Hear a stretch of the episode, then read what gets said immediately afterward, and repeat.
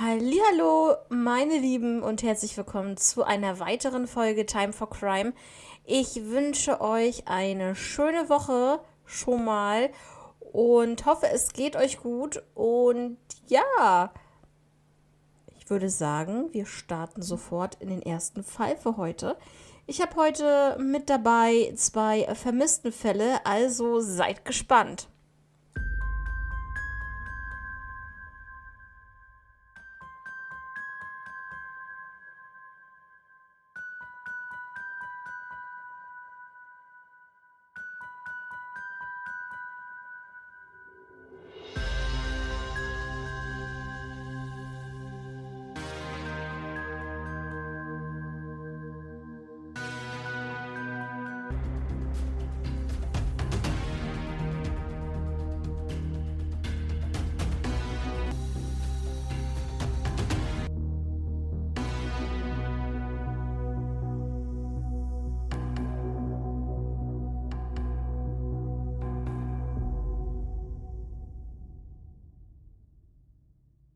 Bevor ich aber mit dem ersten Fall anfange, starte, würde ich ähm, auf jeden Fall nochmal sagen, dass ich sehr, sehr überrascht bin, dass in meinem zweiten Podcast mit der lieben Denise, Crime for Life, das geht da gerade richtig hoch her. So viele Aufrufe, Leute, das glaubt ihr nicht. Wir haben im Durchschnitt circa 1500 bis 2000 Aufrufe pro Folge. Und ja, also wirklich mega. Wir haben, ähm, wir hatten ja eine Pause gemacht mit dem Podcast und die allerletzte Folge sozusagen vor der Pause hat mittlerweile wirklich sensationell fast 8500 Aufrufe. Also wir sind da sehr, sehr überwältigt. Ähm, ich hoffe, das schaffe ich hier mit euch zusammen auch noch. Ähm, Würde mich auf jeden Fall sehr freuen. Ähm, Im Durchschnitt haben wir hier auf dem Kanal, ja, pro Folge so um die 100, 110, hm, vielleicht 120 Aufrufe. Das, da geht noch mehr, Leute. Also, ja, teilt den Podcast, empfehlt ihm weiter. Ich würde mich darüber auf jeden Fall sehr, sehr freuen. Ja, das nur einmal so in eigener Sache. Jetzt kommen wir aber zum ersten Fall für heute. Ähm, und zwar geht es um den vermissten Fall von Claudia N. Kirschhoch aus dem Jahr 2000. Claudia wurde am 9. Februar 1971 geboren. Sie hatte eine Schwester und sie lebte in New Jersey. Sie studierte Journalismus und spielte Geige in ihrer Freizeit. Sie liebte das Reisen und ähm, ja, sie lebte einige Zeit sogar in Frankreich. Im Jahr 2000, darum geht es jetzt, war Claudia 29 Jahre alt und stellvertretende Redakteurin in New York City. Sie wohnte in Queens und ähm, sie reiste zum Sandals Resort in Havanna, Kuba. Und genau, sie sollte nämlich über die ähm, Eröffnung dort berichten. Und das Ganze, also diese Reise startete am 24. Mai 2000 mit drei anderen Journalisten. Und zwar ging es dort erstmal nach Montego Bay, Jamaika.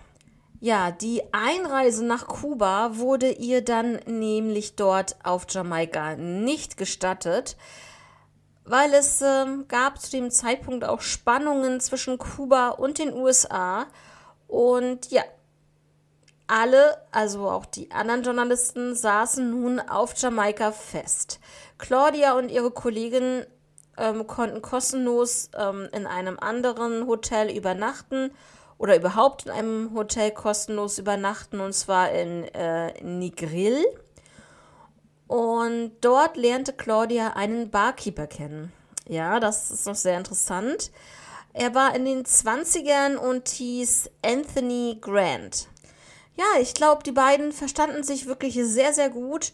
Sie gingen zusammen in einen Club und danach ähm, gingen sie zum Meer und badeten nackt. Ja, Anthony wollte sich ähm, ähm, für den nächsten Tag mit Claudia verabreden, aber sie lehnte dies dann ab. Drei Tage später, am 27. Mai 2000, flog dann eine Kollegin von ihr, und zwar Tanja, an diesem Tag zurück nach New York. Claudia konnte aber leider keinen Rückflug ergattern, so wie die anderen. Genau. Und äh, dann gab es einen Rettungsschwimmer, der sah ungefähr um 13 Uhr höchstwahrscheinlich Claudia. Und äh, sie entfernte sich vom Ressort. Sie war mit einem Bikini bekleidet und einem T-Shirt sowie einem Radio, was sie dabei hatte. Mittlerweile machten sich auch Claudias Eltern Sorgen. Sie telefonierten mit ihrem Arbeitgeber und auch mit dem Hotel. Und im Hotel sagte man, dass sie nicht ausgecheckt hat. Also sie war eigentlich mit dem ähm, Checkout schon überfällig, aber sie hat definitiv nicht aus dem Hotel ausgecheckt.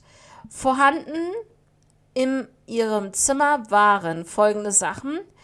Ihr Handy, eine Kamera, ihre Kleidung, 180 Dollar in Bar, ihre Kreditkarte, der Reisepass und das Rückflugticket, was sie dann nun ähm, besaß.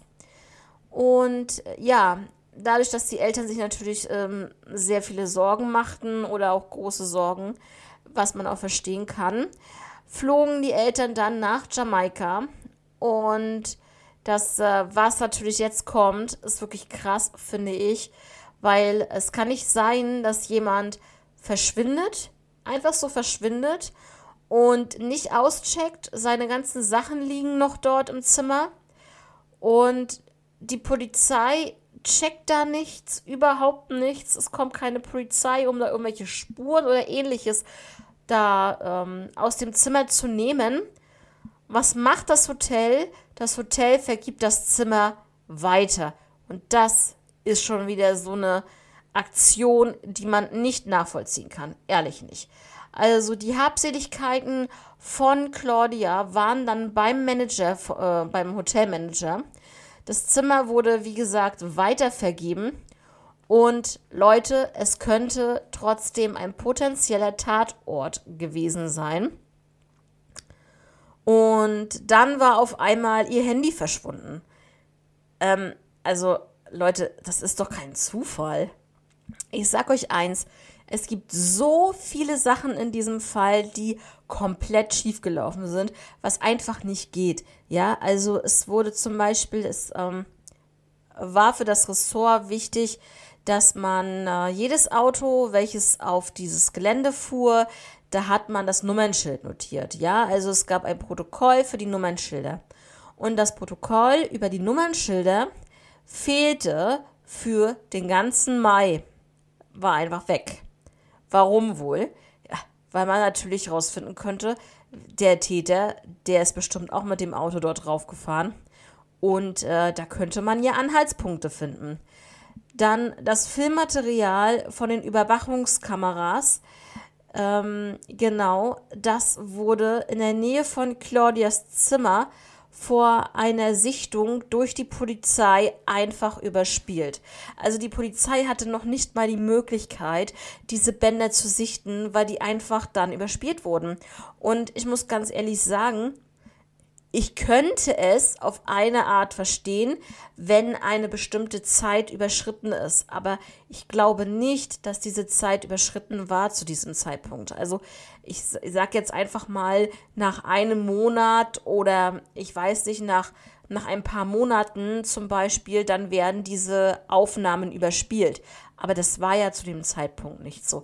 Die Polizei war ja nach dem Verschwinden von Claudia animiert natürlich auch gleich diese, dieses Filmmaterial, diese Überwachungskameramaterialien, ähm, ja, zu sichten und wie kann man einfach ein paar Tage später das überspie äh, einfach überspielen? Und ganz ehrlich, das ist, ähm, ja, das ist für mich nicht nur fahrlässig, das ist für mich vorsätzlich. Also, das ist, ähm, ja, das ist einfach äh, Kalkül, Kalkül von der, ja, von dem Hotelmanagement und ja, einfach von dem ganzen ähm, Hotel her. Ähm, was steckt da bitte hinter? Warum macht man so eine Farce da draus? Also, ey Leute, wirklich, sie nehmen die ganzen Sachen von Claudia, ähm, der Hotelmanager nimmt diese Sachen an sich, um die aufzubewahren. Das, das Zimmer von Claudia wird gereinigt, wird weitervermittelt, weitervergeben und ja, und die Überwachungskameraaufnahmen werden einfach so überspielt, ohne dass sich eine Polizei das angucken konnte. Leute, da wird was vertuscht. Das kann mir hier in diesem Fall wirklich kein Mensch sagen, dass das nicht so ist. Also schreibt mir doch auch gerne eure Meinung dazu, aber es ist ja offensichtlich, oder? Aber Leute, Leute, es ist noch nicht alles gewesen. Nein, um Gottes Willen, das ist noch nicht alles gewesen, was aber schon krass war. Die dritte Sache, die dieses Hotel in diesem Fall von Claudia gemacht hat, ist, sie haben, ähm, also es gab ja die Kamera, die dort im Zimmer von Claudia sichergestellt wurde und die, die, das Bildmaterial, also diese Fotos, wurden selbstständig vernichtet vom Hotelpersonal beziehungsweise wahrscheinlich vom Hotelmanager, keine Ahnung. Ich, auf jeden Fall jemand vom Hotel. Äh, es gab einfach keine Fotos auf der Kamera mehr zu sehen. Und da denke ich, was soll bitte schön vertuscht werden? Dass äh, das Hotel in dem Verschwinden von Claudia involviert ist oder dass Claudia irgendwas ähm, fotografiert hat, was sie hätte nicht fotografieren sollen, ähm, beziehungsweise was sie nicht sehen sollte. Und ähm, natürlich auch auf den Überwachungskameras war sicherlich, sicherlich was Wichtiges drauf. Und äh, höchstwahrscheinlich auch die Täter, ähm, ja, dass sie wahrscheinlich ähm, entführt wurde. Und ähm, ja, man weiß es nicht, vielleicht auch in dem Land, also Jamaika, ähm, kann ich mir trotzdem vorstellen, dass da auch so ein bisschen Menschenhandel mit dabei ist, weil, Leute, ehrlich, ähm, Jamaika, eine Trauminsel, allgemein auch eine Insel, ja. Und da ist man mit einem Boot ganz schnell weg. Ganz schnell weg. Und ähm, da ist, glaube ich, für Menschenhandel ähm, ist das wirklich äh, günstig, weil du von dort aus wirklich überall hinkommst. Also auch nach Südamerika ist es, sage ich jetzt einfach mal, so extrem nicht weit entfernt. Und äh, schwupps bist du oder du bist in Mexiko. Ne? Also es ist alles so dort im Umkreis. Natürlich ist es, kann es ähm, teilweise schon ein bisschen weiter weg sein, aber jetzt nicht so, als wenn du jetzt von Jamaika nach Russland fährst oder sowas, ja. Aber wirklich Südamerika ist da ja in der Nähe. Und schwuppdiwupp äh, ist die Person verschwunden, verkauft oder sonst irgendwas, ja. Also, ja, krass, auf jeden Fall. So Leute, jetzt kommen wir zu den Verdächtigen. Wer ist jetzt verdächtig? Also einmal der PR-Direktor des Ressorts. Ähm, ja, er sagte am Tag ähm, des Verschwindens von Claudia, dass er sie noch gesehen hätte. Und zwar ähm, hat sie dort mit mehreren Männern gefeiert. Sie sei dann freiwillig mitgegangen, um mit ihren jamaikanischen ähm, Liebhaber in den Hügeln zu leben. Und ähm, genau, das sagte er aus. Ähm, wie er darauf kommt, dass sie freiwillig mitgegangen ist, okay, vielleicht hat er das wirklich Gesicht gesehen oder so, dass sie freiwillig mitgegangen ist, okay, aber woher will er wissen, wenn es dann wirklich so war, dass sie mit ihm dort in diesen Hügeln, ähm, ja, leben wollte, ein neues Leben anfangen wollte. Ähm, ja, also da, das ist schon ein bisschen kurios auf eine Art. Später gab er dann auch zu, dass er in diesem Fall gelogen hat, dass er sich da was ausgedacht hat und ja, immer diese Lügen, Leute, ne? Immer diese Lügen, dieses Verbreiten von irgendwelchen Fake News, sag ich mal, es geht gar nicht, finde ich. Also sowas geht gar nicht. Es ist hier ein, ein vermissten Fall und da kannst du nicht als, als PR-Direktor eines Resorts, ähm, kannst du nicht einfach sagen, ich habe sie gesehen, so und so ist das gewesen, ja, und hier, das habe ich gehört, so und so, und hinterher sagen, na, sorry, war gelogen. Äh, bitte? Also, da, also gerade so, wenn du da in der Öffentlichkeit stehst und auch gerade ein PR-Direktor von dem Hotel bist, sorry, geht gar nicht, ja. Ähm, genau, und was halt auch komisch war, dass genau dieser Herr, der diese Falschaussage gemacht hat, hatte sich vier Tage nach dem Verschwinden von Claudia krank gemeldet. Hm, das ist schon verdächtig schon wieder mal. Es wurden äh, Spürhunde eingesetzt und äh, genau, also diese Spürhunde sind dann bis zum Haus ähm, des ähm, Tatverdächtigen gebracht worden. Und ja, was soll ich euch sagen? Die Spürhunde oder der Spürhund schlug dann an. Und zwar einmal bei, die, bei seinen Handschuhen schlug er an, bei seinen Stiefeln und bei einem bestimmten Messer. Ja, und natürlich schlug er dann auch unter anderem dann auch noch an, und was jetzt wird natürlich sehr interessant, und zwar beim Rücksitz seines Autos und auch beim Kofferraum des Autos. Das war nämlich ein Toyota Corolla. Und ähm, genau, also definitiv dieser äh, Geruch der Vermissten ist dort sozusagen gekennzeichnet. Also das, der Geruch ist gekennzeichnet sozusagen auf diesen ähm, Rücksitz und auch äh, im Kofferraum gewesen. Und Leute, das ist doch kein Zufall. Ich meine, ein Spürhund, wenn der äh, da die Witterung aufnimmt und da ähm, auch so richtig, ähm, ja, wie sagt man, anschlägt auf bestimmte Gerüche, dann ist das ja ernst. Und dann ist das auch richtig, dass das ähm, von Claudia stammt. Also, also, da ist für mich kein Zweifel, der hat was damit zu tun, ganz klar. Ja, und der Verdächtige wäre dann also Anthony Grant, ja. Er, es gab ähm, eine kleine Menge Blut an diesem Messer, an dem der Spürhund auch angeschlagen hatte. Leider für eine Blutanalyse zu wenig Blut, was dort an Haftungen ähm, dran war. Und es gab aber eine Haarsträhne auf dem Rücksitz, die von Claudia stammt. Also da haben wir nochmals ja nicht nur ihren Geruch dort im Auto, sondern auch eine Haarsträhne. Das heißt, sie war definitiv in diesem Auto.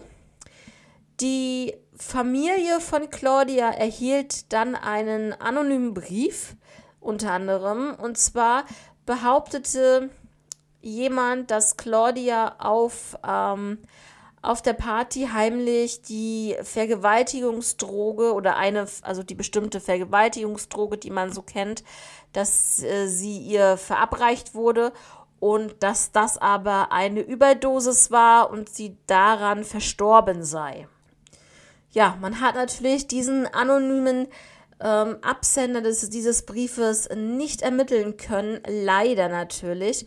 Und im Jahr 2002 hat die Familie dann einmal eine Klage eingereicht gegen das Resort und ähm, einmal wegen Behinderung der Untersuchung, ähm, weil sie vorsätzlich halt Beweise vernichtet haben weil sie emotionalen Stress verursacht haben und ähm, die jamaikanische Polizei kooperierte nicht mit der Familie. Ähm, was natürlich auch sehr krass ist, natürlich, die Familie möchte Akteneinsicht haben und das wurde ihnen verwehrt. Das hat die jamaikanische Polizei nicht zugelassen. Und ähm, da denke ich auch wieder, was ist das hier schon wieder so für eine Situation? Warum darf die Familie, selbst wenn die einen Anwalt haben, warum darf der Anwalt denn da nicht reingucken, wenn die Familie nicht reingucken darf? Dann darf es doch eigentlich der Anwalt, äh, meines Erachtens zumindest. Ähm, bitte berichtet, berichtigt mich, wenn ich da falsch liege, weil ich bin natürlich in dieser, ähm, in diesem Bereich natürlich nicht so ähm, konfirm damit, ja. Aber ähm, ist auf jeden Fall sehr kurios, warum sie halt keine Akten einsehen durften. Ja, Leute, die erste Theorie hier ist ein freiwilliges Verschwinden von Claudia. Ähm, das besagt, also diese Theorie besagt, dass sie alleine nach Kuba gereist wäre, dass sie einen Mann kennengelernt hat und dass sie in den Hügeln von Jamaika verschwunden ist mit diesem Mann. Also so diese Aussage, die der ähm, PR-Direktor des Hotels äh, getätigt hat, dass das vielleicht so ein kleines Stückchen Wahrheit beinhaltet und dass sie deswegen vielleicht wirklich mit jemandem ähm, ja, verschwunden ist und äh, zusammenlebt und ein neues Leben anfangen wollte. Meines Erachtens würde ich das ausschließen. Was meint ihr?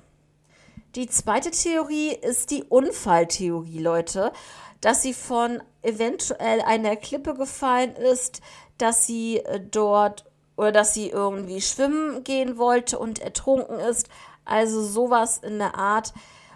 Aber man hat halt auch keine Leiche gefunden. Ne? Also selbst wenn sie jetzt ertrunken ist, natürlich tauchen ähm, Ertrunkene im Meer nicht immer wieder auf, aber es kann möglich sein. Also es wurde ja nie eine Leiche gefunden.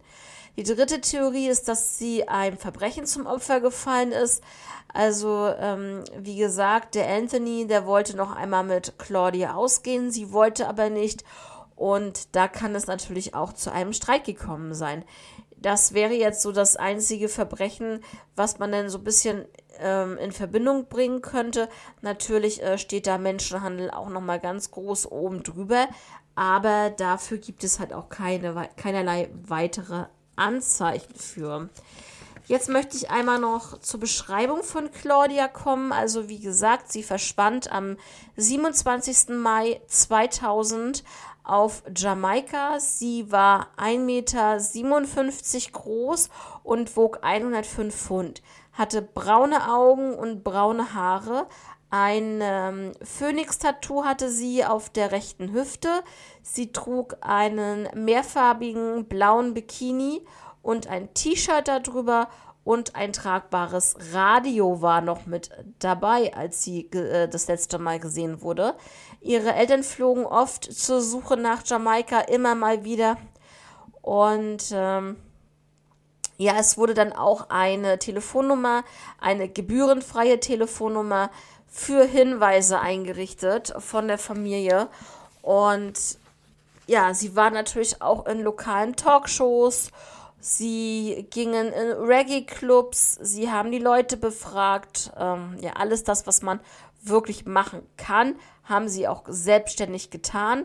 Sie besuchten Konzerte, Geschäfte und auch ähm, verschiedene Märkte und ähm, sie organisierten auch selbstständig Pressekonferenzen zu dem Thema und ja, was soll ich jetzt sagen?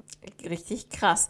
Die Tanja, von der ich vorhin einmal kurz erzählt hatte, die ja dann ähm, nach New York abgeflogen ist, zu dem Zeitpunkt, also Tanja Grossinger, oder Grassinger, die ist bereits verstorben. Und im Mai 2002 mh, mm, wurde es legal, äh, also wurde Claudia legal als verstorben erklärt, ja. Heute, wenn Claudia wirklich leben sollte, irgendwo, durch gewisse Umstände trotzdem noch lebt, dann wäre Claudia heute 51 Jahre alt. Und Leute, es gibt auch in diesem Fall wieder eine Mega-Belohnung, 50.000 Dollar. Also, ja, auf jeden Fall eine Mega-Summe.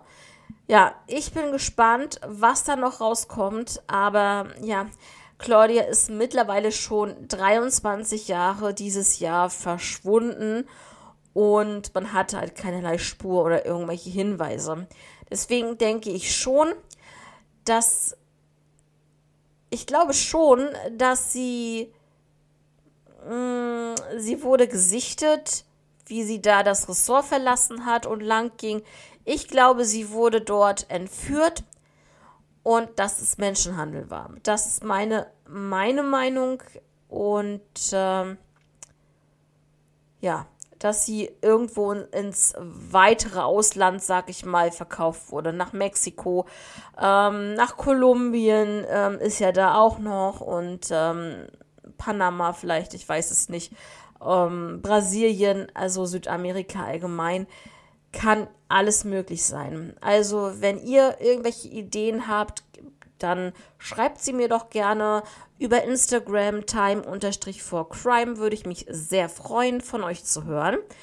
Ähm, Privatnachricht, ähm, Sprachnachricht dort gerne oder schreibt mir einfach unter, ähm, ja, unter die Posts, die ich dort äh, für euch immer vorbereite. Und ansonsten auch gerne, wenn ihr diesen Podcast über YouTube hört, dann auch gerne dort in die Kommentare reinschreiben. Würde mich sehr freuen. Ja, Leute, das war der erste Fall für heute. Finde auf jeden Fall ein sehr spannender Fall.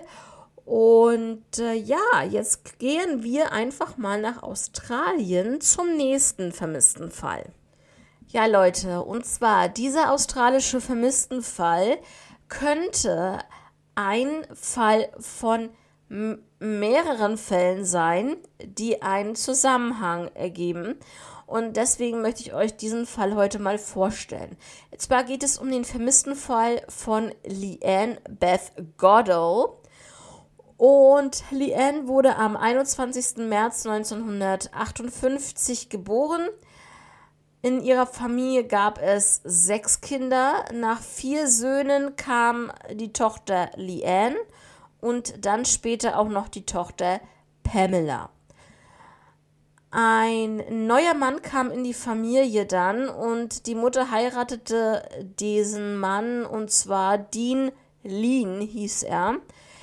Und sie lebten 1978 in Belmont. Im Dezember 78 war Leanne 20 Jahre alt. Sie studierte Kunst und zwar an der Uni Newcastle. Leanne arbeitete Teilzeit als Kennerin in einem Nachtclub namens The Boss. 1978 ähm, besuchte sie Verwandte über Weihnachten und zwar in Sydney. Und zwar ab dem 27. Dezember 78 wollte sie dann äh, zu ihrem Bruder Rowan ähm, fahren. Am 30. Dezember 78, also sie war wirklich bei ihm, brachte er sie zum Bahnhof. Ungefähr gegen 13 Uhr war das. Und äh, sie wollte den Zug nach Newcastle nehmen. Und ähm, ja, sie wollte dann Silvester wieder äh, in Sydney verbringen.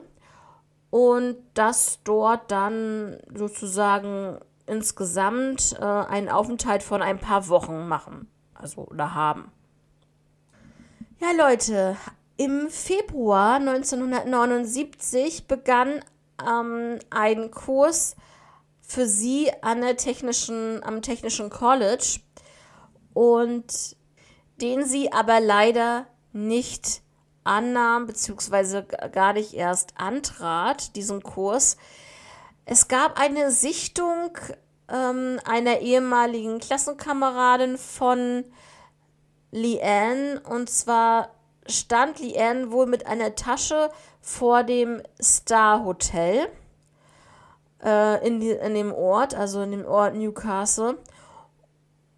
und ja, nach dieser Sichtung vergingen dann zwei Wochen. Ihr Bruder fragte dann bei der Mutter nach Lien und ähm, die wusste überhaupt nichts. Sie rief dann bei den Freunden in Sydney an und äh, da kam heraus, dass Lien gar nicht in Sydney war. Also das heißt, sie hat äh, Silvester, so wie sie sagte, gar nicht in Sydney verbracht. Ja, die Mutter hat dann natürlich ähm, eine Vermisstenanzeige aufgegeben, die dann aber nicht ernst genommen wurde von der Polizei. Warum auch immer. Sie war 20 Jahre alt, also das hätte trotzdem ja eine Suchaktion durchgeführt werden können. Es ähm, fanden sich dann auch noch, wie ich das vorhin schon äh, andeutete, Parallelen zu anderen Fällen. Und zwar alle Frauen, die verschwunden sind, verschwanden nachts in der Gegend von Newcastle. Sie waren allein unterwegs und zwischen 14 und 24 Jahren alt und sie hatten alle braune Haare. Und jetzt kommen wir zur ersten Theorie. Und zwar gibt es hier den Serienmörder Ivan Milat. Und 1995 wurde er wegen sieben Morden, die er zwischen 1989 und 1993 äh, durchgeführt haben soll, verurteilt. Und zwar äh, wurden diese Morde, diese sieben Morde bekannt als die Backpacker-Morde. Das heißt, Opfer waren unter anderem zwei Paare und drei Frauen die mit dem Rucksack unterwegs waren und trampten. Es wurde eine Taskforce gegründet, und zwar 1998, die hieß Fenwick und die, sucht, die untersuchten das Verschwinden von Gordana Kotewski, Amanda Robinson, Robin Hickey und Leanne Goddell. Ivan Milat leugnete diese Frauen getötet zu haben. Er arbeitete in den 70ern und in den 80er Jahren für Straßencrews im Gebiet Newcastle. Es ähm, gab nicht genügend Beweise für eine Anklage und er starb im Jahr 2019 mit 74 Jahren im Gefängnis. Jetzt muss ich noch mal dazu sagen, diese andere Damen werde ich auch an einer der nächsten Episoden mit aufnehmen, ja, und dann nochmal genauer drauf eingehen. Aber wir haben zum Beispiel, oder ihr habt vielleicht den äh, Namen Gordana Kotewski ja bei mir auch schon gehört. Das ist auch ein Fall, den hatte ich in den letzten Folgen auch schon mal ähm, separat behandelt. Und nur mal einmal dazu. Im Jahr 2003 gab es Verbindungen mit zwei im Jahr 1980 verschwundenen Krankenschwestern, die per Anhalter in den, also wie so wie es per, also sie waren dann wohl per Anhalter unterwegs und das war halt in den 70er und 80er Jahren üblich, dass äh, Jugendliche oder junge Frauen da wirklich per Anhalter oft unterwegs waren, ja. Die zweite Theorie, nach der Theorie von dem äh, Ivan Milat, äh, ist, dass es ein unbekannter Täter war. Also Leanne fuhr wohl oft, auch mit ihrer Schwester Pamela, per Anhalter. Und da kann es natürlich sein, dass es einen unbekannten Täter gibt, der das einfach in dem Moment ausgenutzt hat, dass sie äh, getrampt ist. Die dritte Theorie ist, dass es ein Bekannter oder ein Freund von Leanne war, wollte sie sich mit einem Mann treffen, den sie ja schon kannte oder ähm, von dem halt die Familie nichts wissen sollte. Und äh, diese Situation, als sie vor diesem Star-Hotel stand mit ihrer Tasche, das kann natürlich sein, dass sie da in dem Moment dann ähm, ein paar Minuten später oder so dort von jemandem abgeholt wurde. Ja, aber wie gesagt, man hat keine heiße Spur. Die Beschreibung von Leanne jetzt einmal für euch. Leanne verschwand am 30. Dezember 78, also es war der letzte Tag, wo sie überhaupt gesehen wurde. Sie war damals ähm, 20 Jahre alt, war 1,60 Meter groß und hatte eine mittlere Statur. Sie hatte braune Haare und braune Augen. Ja, das zur Beschreibung von Leanne, ähm, wie gesagt, keinerlei Hinweise auf ihren Aufenthaltsort oder was überhaupt mit ihr passiert ist. Ihre Mutter Beth starb 2012 mit 85 Jahren und 2014 starb dann auch ihr Mann Daniel. Also, der Fall ist immer noch, wie gehabt, ein Missing Cold Case Fall. Und äh, seit 2019 wird in diesem Fall wieder ermittelt. Zum Glück natürlich. Das ist ganz klar. Da ähm, freuen wir uns alle, dass da ein bisschen ähm, neuer Wind reinkommt, dass die Ermittlungen wieder aufgenommen werden, dass vielleicht äh, neue Ermittler dazukommen, die einfach eine andere Sicht auf die Sache haben. Ähm, genau, das ist eigentlich immer ganz gut. Und ja, wenn Leanne heute noch leben würde, dann wäre sie 64 Jahre alt. Also Leute, Australien auch ein sehr, sehr heißes Pflaster, was das betrifft. Ähm, es verschwinden dort genauso viele Leute wie auch hier in Europa oder wie in Südamerika oder auch Nordamerika, ähm, Kanada, USA und so weiter. Ihr wisst ja Bescheid. Ja, was sagt ihr nun zu diesem Fall von Leanne? Also wie gesagt, ich glaube schon, dass selbst wenn Ivan Milat das bestritten hat, diese Damen zu kennen, sicherlich wurden ihm dort im Verhör auch Fotos vorgelegt und nicht einfach nur die Namen gesagt, weil natürlich, ähm, wenn er sie ermordet hat, dann wird er die Gesichter kennen, aber die Namen natürlich dazu nicht, ähm, denke ich mir. Und äh, deswegen denke ich auch, dass ihm dort äh, Fotos vorgelegt wurden von den vermissten Frauen bzw. Ähm, getöteten Frauen. Und ja, ähm, bin sehr gespannt, ob da noch irgendetwas rauskommt. Ähm, schade nur, dass Ivan Mila dann bereits schon verstorben ist und man, wenn es so ist, dass er der Täter ist, man ihn nicht mehr verurteilen kann. Ja, also deswegen ähm, hoffe ich auf irgendeine Art und Weise, dass er es nicht war, dass man einen anderen Täter findet, den man natürlich dann auch noch verurteilen kann. Aber wenn er es war, dann ist das so. Ähm, dann hat man aber Gewissheit, ne, ganz klar. Und dann könnte auch die Familie äh, irgendwie damit auch abschließen, so ein bisschen zumindest, ne. Ja, Leute, das war's dann schon für heute. Ähm, vielen Dank fürs Zuhören. Ich freue mich jedes Mal, wenn ihr wieder mit dabei seid. Und jetzt würde ich sagen, wir hören uns am Freitag wieder. Habt eine tolle Woche. Ich hoffe, die Fälle waren für euch äh, interessant. Und äh, dann, ja, würde ich einfach sagen, passt auf euch auf. Und wir hören uns am Freitag. Bis dahin. Ciao.